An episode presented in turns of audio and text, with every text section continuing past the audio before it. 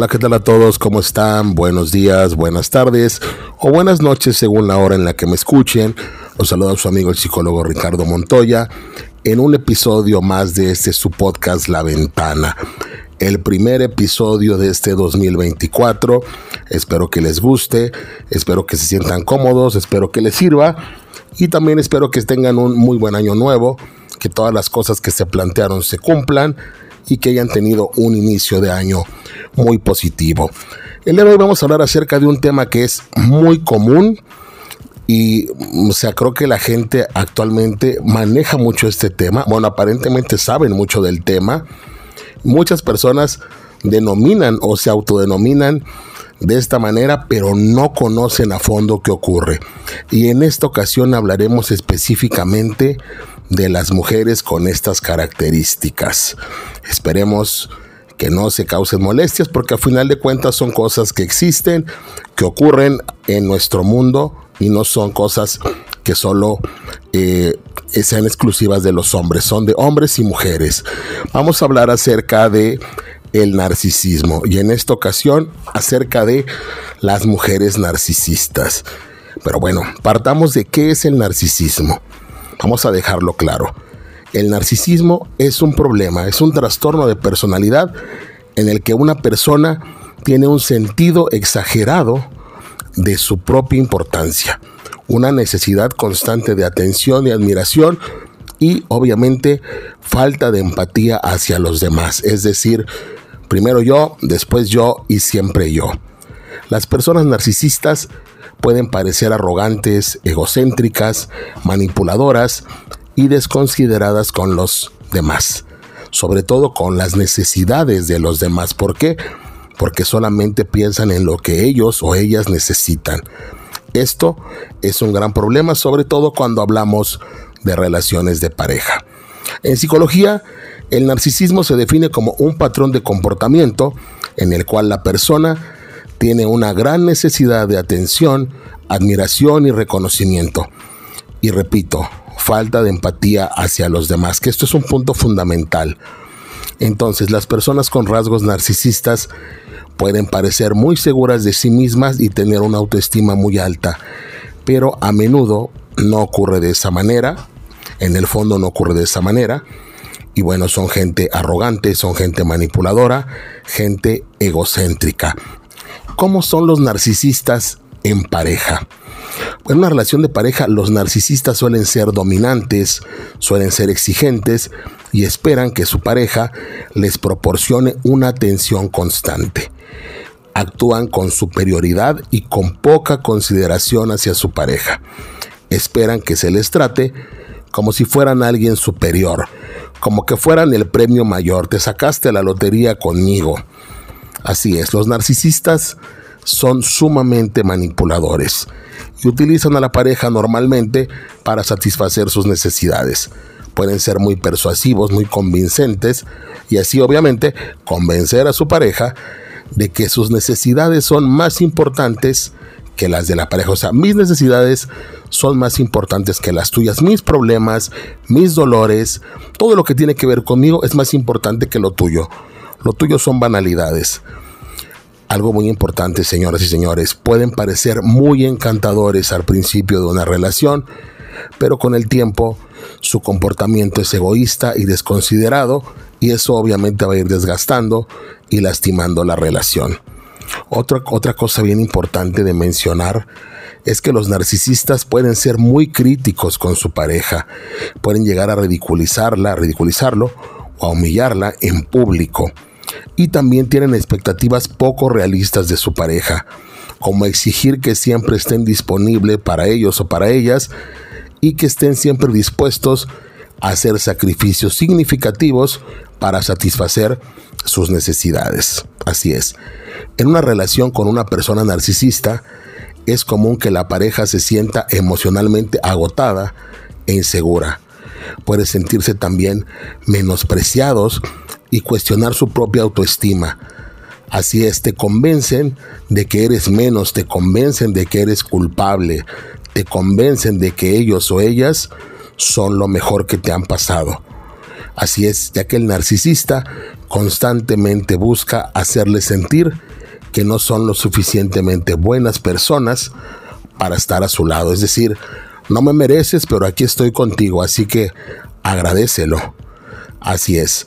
Entonces las personas narcisistas, como les mencionaba, no experimentan empatía, no son capaces de escuchar, no les interesa nada que no gire alrededor de sí mismas. Basan sus relaciones en todo eso que los puede engrandecer, en todo eso que les proporciona un reflector, un aplauso. Así es, o sea, la imagen que pretenden proyectar siempre es la más grandiosa, la más conveniente, la más presentable. O sea, el narcisista siempre va a tratar de que lo vean como algo sumamente especial y diferente. Pero bueno, volvemos al punto de las mujeres narcisistas. Ya hablamos acerca del narcisismo en general y de los narcisistas como pareja.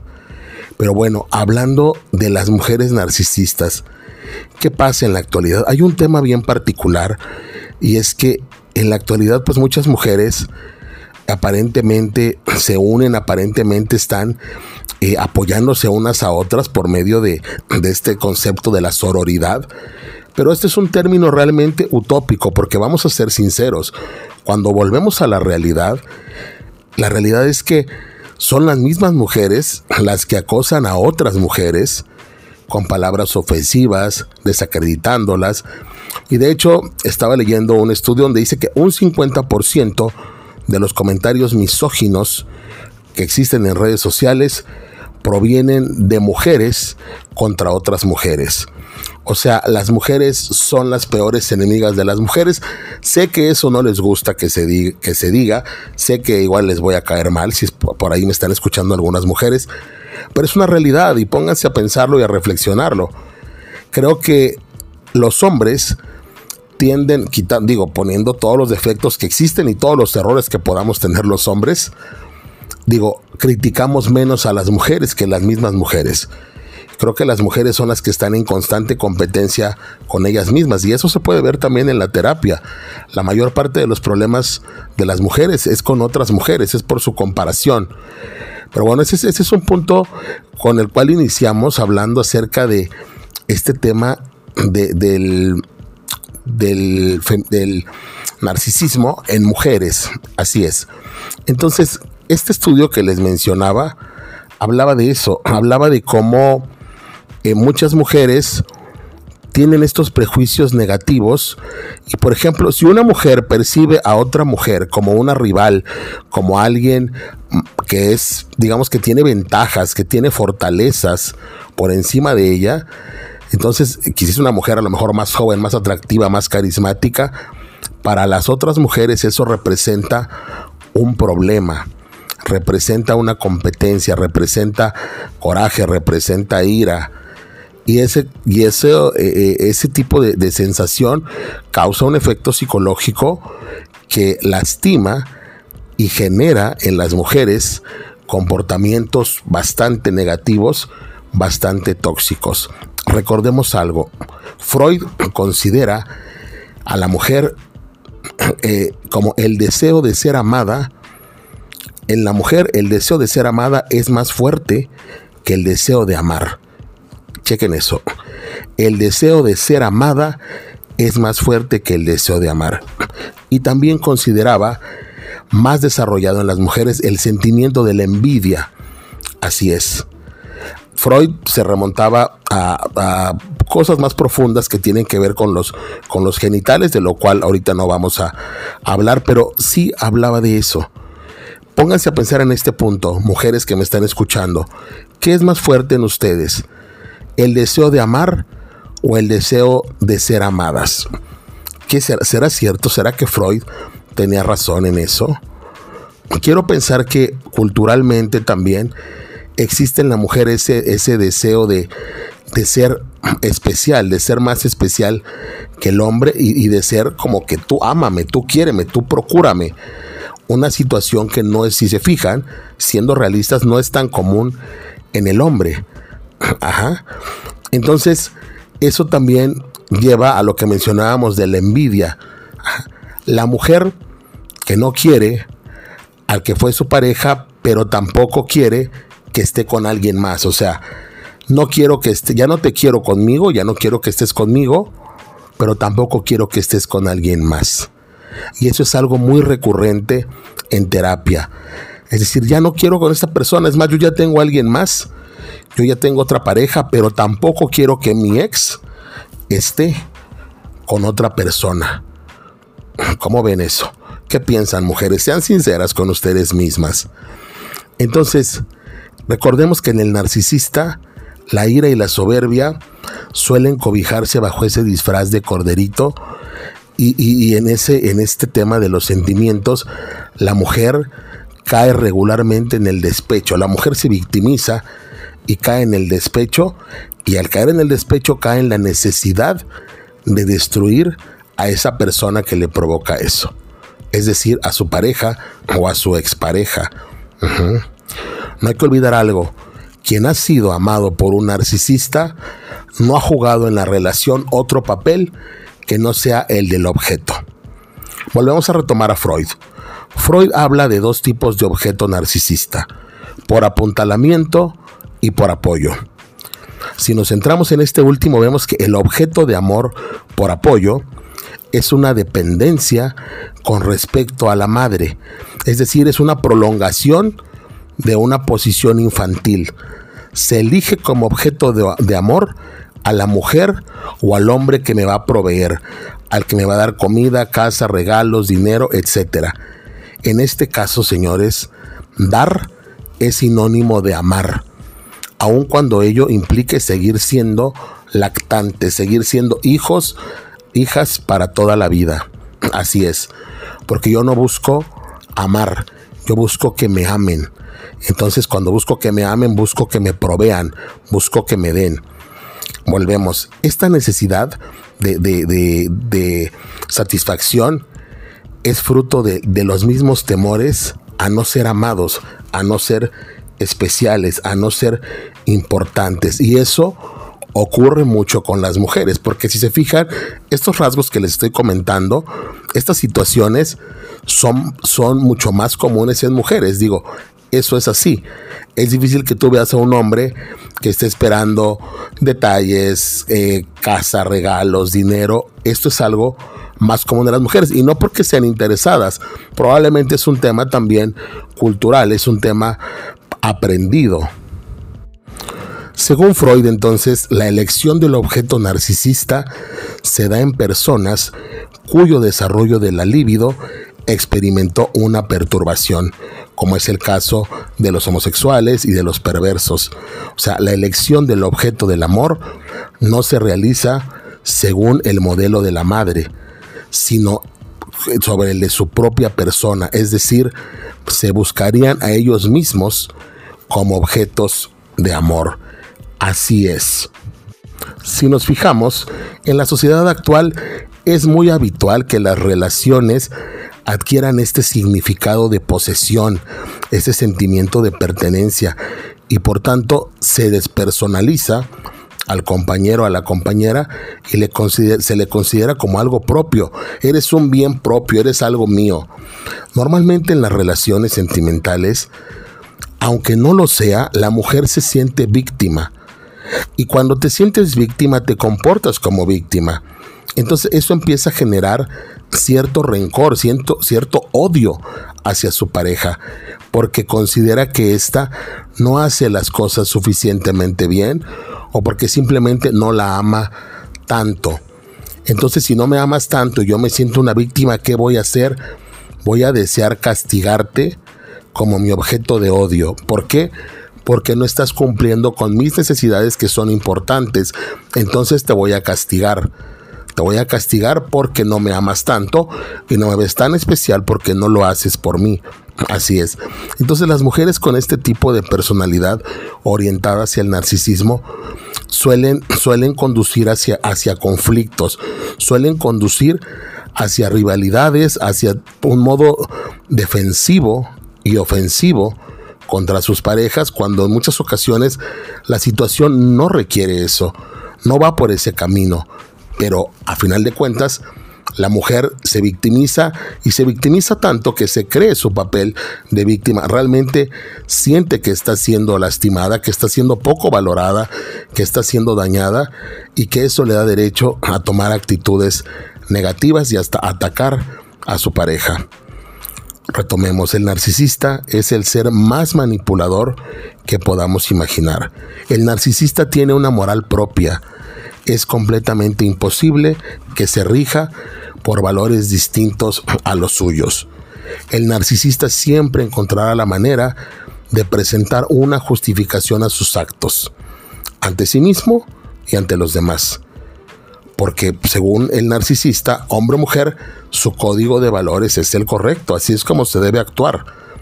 No está en las capacidades del narcisista el comprender que tiene un problema.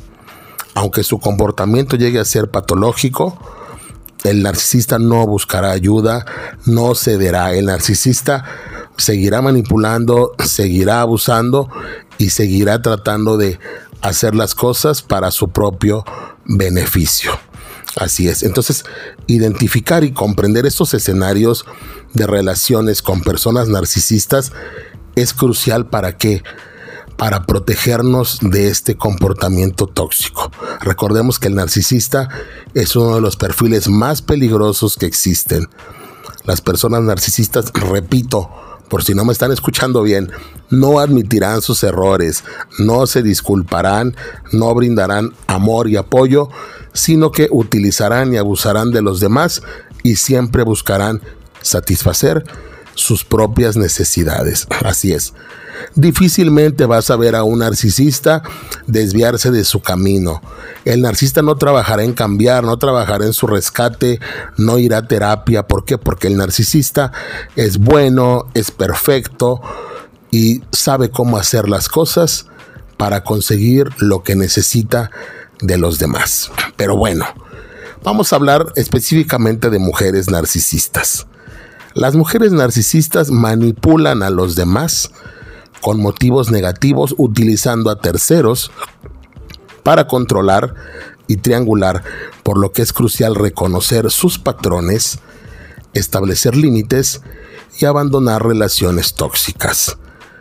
Las mujeres narcisistas se van a negar a admitir errores, a disculparse o brindar amor y pertenencia, causando sufrimiento y exigiendo a las víctimas que prioricen su propio bienestar por encima de ellos mismos. Así es, o sea, para la mujer narcisista ellas deben ser la prioridad, ellas deben ser lo más importante y o sea, nadie va a ser más importante en la relación. Si tú no haces que tu, que tu pareja, una mujer narcisista, se sienta lo más importante y lo más especial, definitivamente la relación irá por mal camino y ella te lo hará, te lo hará saber, te castigará.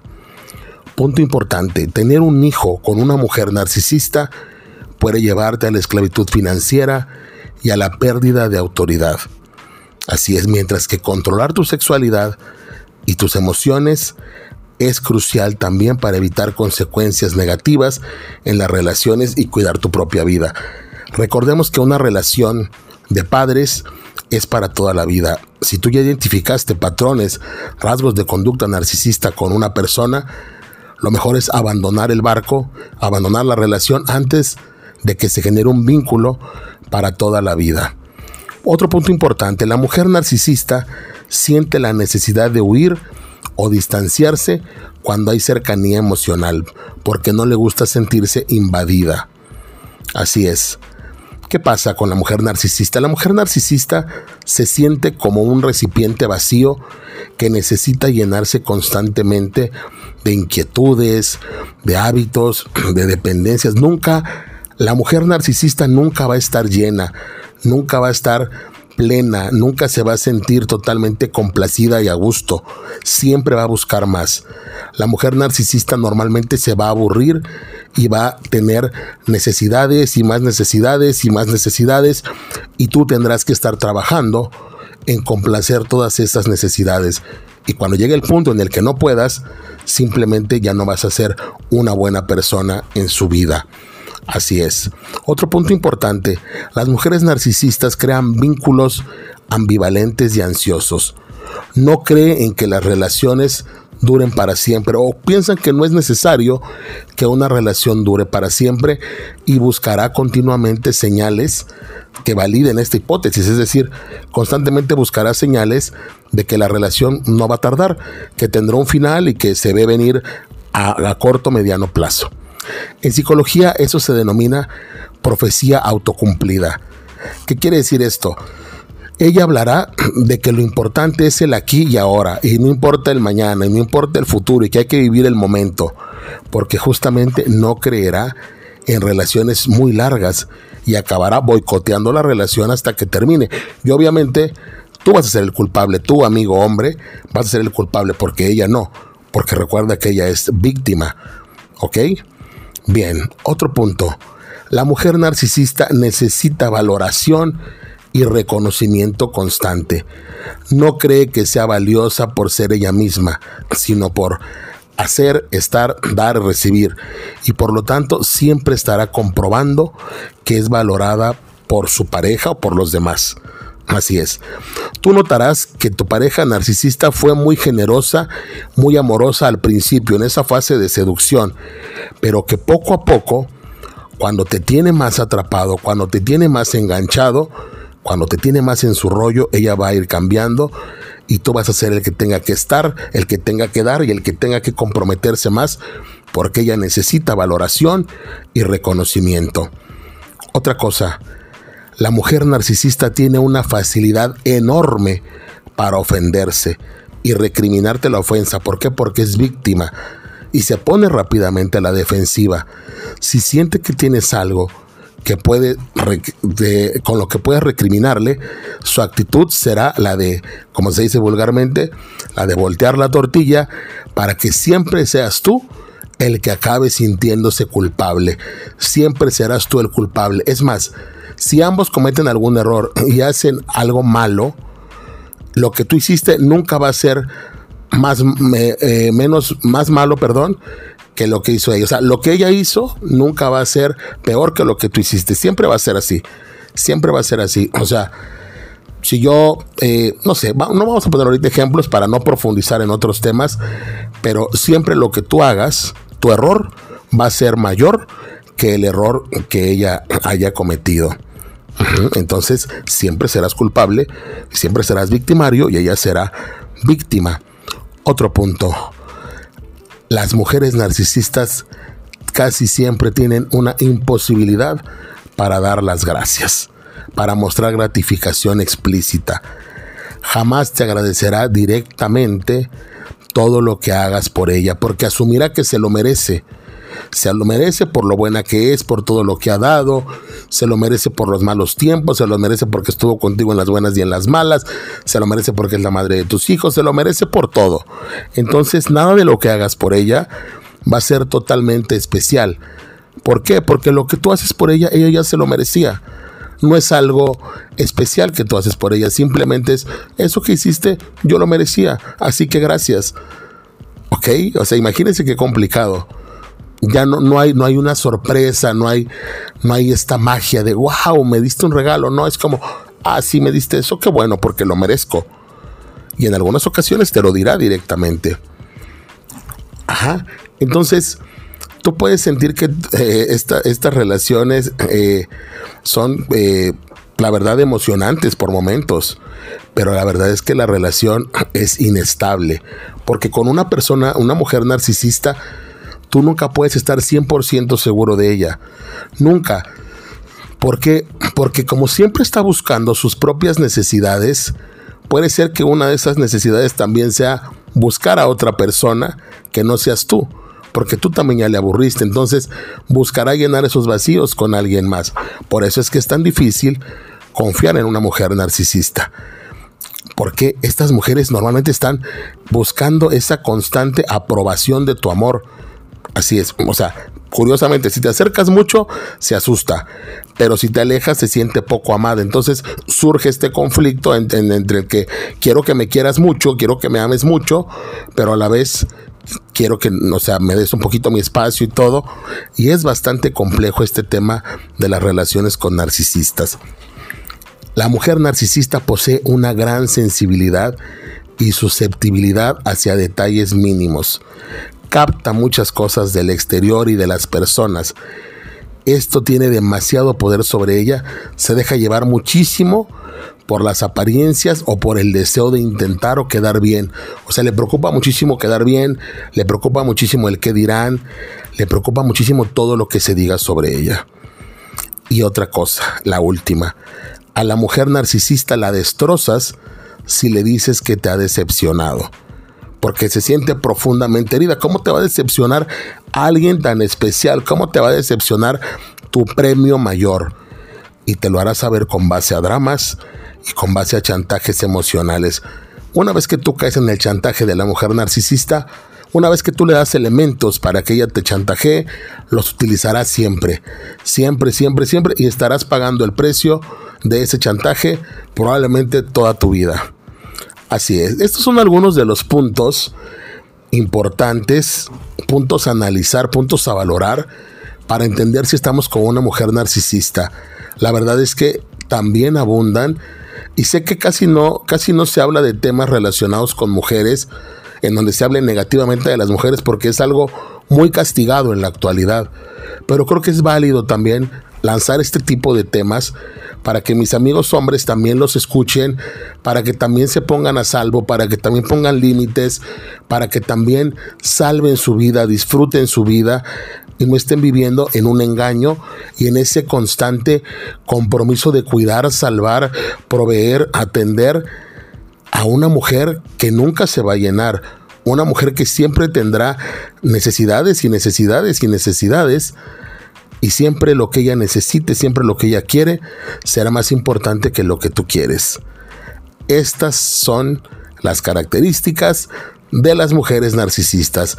Espero que les haya parecido, espero que les haya gustado, espero que les sirva, en verdad. Y bueno, feliz inicio de año 2024.